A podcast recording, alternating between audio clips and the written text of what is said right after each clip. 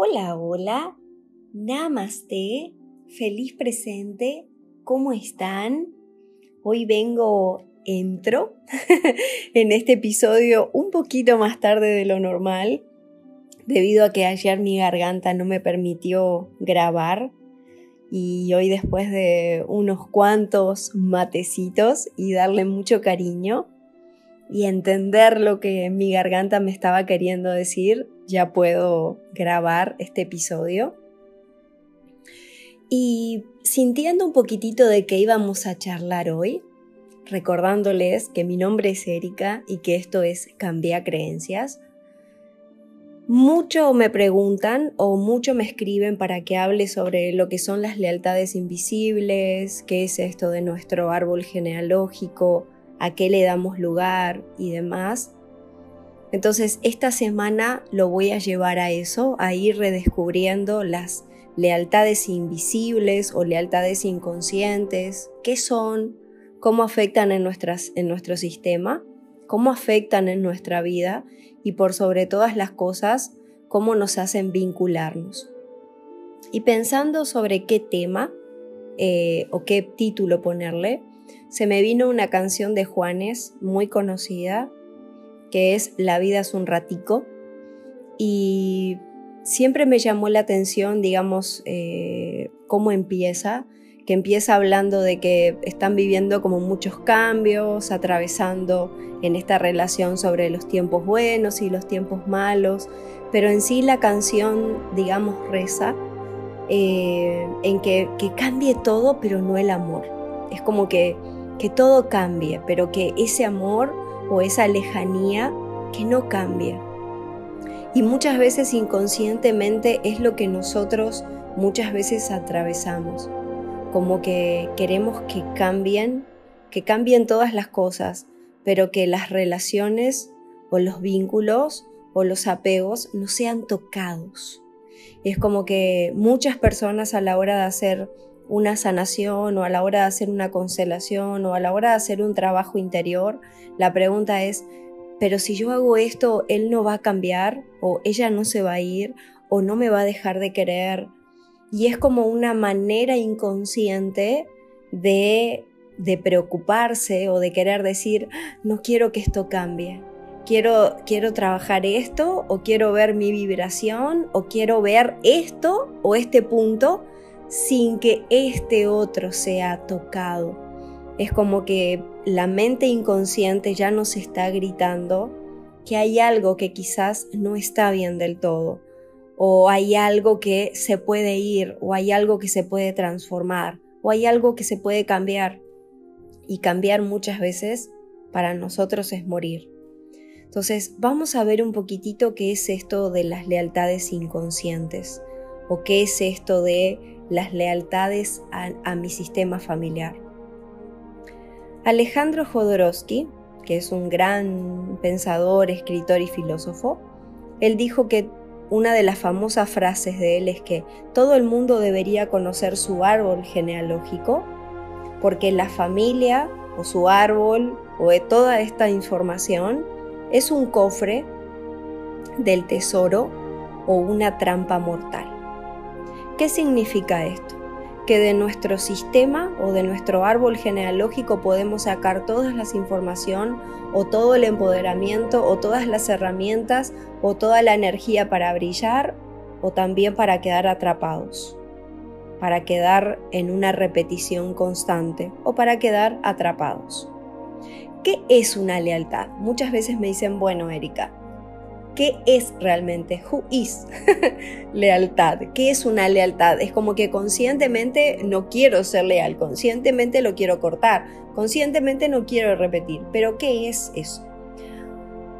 Una lealtad invisible, vamos a sacar la parte consciente o inconsciente, es como que una lealtad invisible es aquella lealtad o aquel patrón que yo repito o aquella conducta que yo repito a lo que soy leal consciente o inconscientemente hacia un ancestro o hacia un clan familiar que nos impulsa a repetir esa conducta de un modo ciego una y otra vez, sobre el que no tenemos un control alguno. Es como cuando una persona está haciendo una dieta y dice, ok, mañana es lunes y mañana voy a empezar la dieta. Mañana no voy a comer carbohidratos y el sábado se va al fin, se va al súper y ya empieza a comprar y ya empieza a sacar de su heladera, de su alacena, todas las cosas que le hacen mal, todas las cosas que no debería de comer. Y de repente llegó el lunes, se levanta y toda hay una información inconsciente paralela a su mente consciente que le está diciendo, pero ¿por qué no empezás mañana? Mirá, hoy tenés una cena, mirá, hoy tenés tal cosa, mirá, o tenés tal otra. Eh, empezá mañana, deja todo así, qué garra, qué bajón, qué poca energía de, de, empezar a hacer esas comidas sanas, no tenés tanto tiempo, mira todas las actividades y así pasa. Mañana empiezo, pasado empiezo, ¿qué es? Es toda la información que se mueve de lo que su cuerpo en lealtad a una conducta o en, en lealtad a un patrón le está requiriendo. ¿Se entiende? Y muchas veces es como que son mis pensamientos, Erika, no son los pensamientos solamente. No es eso, esa voz en la cabeza no es solamente una voz en la cabeza, es la química del cuerpo, es la conexión neuronal, es la información que yace en toda su parte eh, muscular, digestiva, química, celular. Es como, un es como un murmullo o como un susurro de todas sus células que están haciéndole repetir ese patrón. O como las personas que me dicen voy a dejar de fumar, quiero dejar de fumar, y antes de, bajarse aquí al centro es como que 400 ¡ah! cigarrillos porque este va a ser el último, del último. Entonces, da lo mismo si esa lealtad o si ese patrón que estamos repitiendo está vinculado a una persona o un familiar que esté muerto o que no esté muerto, que haya muerto hace mucho tiempo o no, si sigue con vida, si nos caía bien, si nos caía mal. La verdad que da igual si tuvimos mucho o poco contacto con él o con ella, si sabíamos algo de su vida.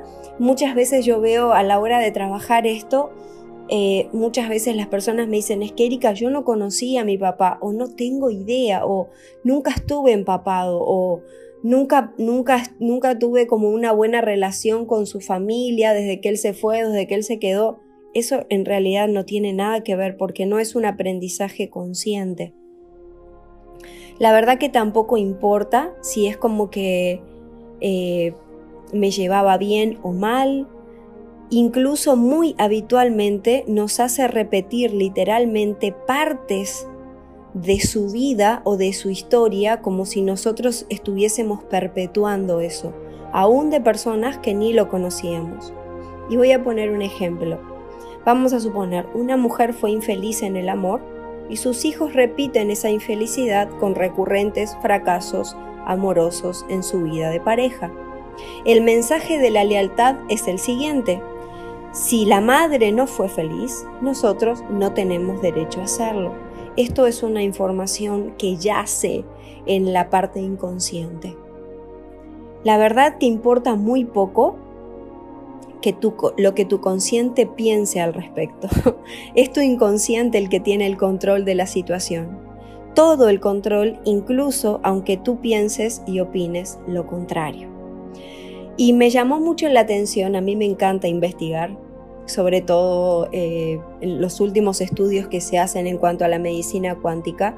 Y el último estudio que fue muy reciente demostró que nuestro inconsciente recuerda todo, absolutamente todo sobre el árbol familiar hasta la séptima generación hacia atrás.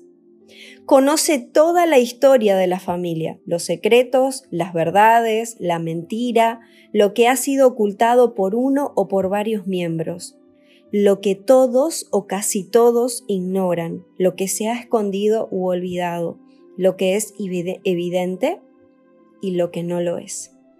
Si hubo crímenes, si hubo abandonos, si hubo infidelidades, si hubo traiciones, si hubo graves atentados a la dignidad de las personas, el inconsciente lo sabe todo.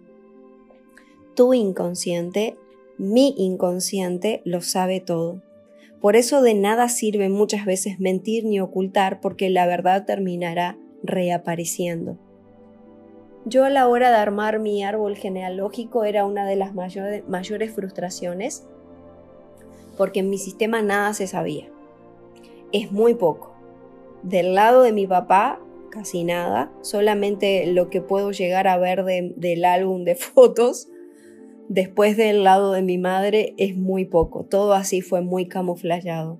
Sin embargo, a la hora de empezar a canalizar o empezar a conectar con mi inconsciente y a la hora de empezar a bajar información, la información está. Entonces, realmente cuando hay personas que dicen, no, pero ¿para qué vamos a investigar? ¿Para qué vamos a revolver la miércoles? ¿Para qué vamos a abrir esa caja de Pandora? Y realmente para ser verdaderamente libres para que nuestros vínculos puedan estar sanos, para que todas nuestras relaciones puedan ser viéndonos a los ojos, viéndonos a nosotros mismos, sin repetir lealtades. Muchas enfermedades son el resultado de un dolor familiar que hay que sanar y que, y que hay que llevar a la luz. Así que espero que puedas eh, ponerte a pensar, a sentir o a saber qué quizás estás repitiendo. ¿Qué emociones como que esto no es mío? Eh, sí, es normal que quizás esté enojado, pero este enojo con la vida quizás puede ser de alguien más.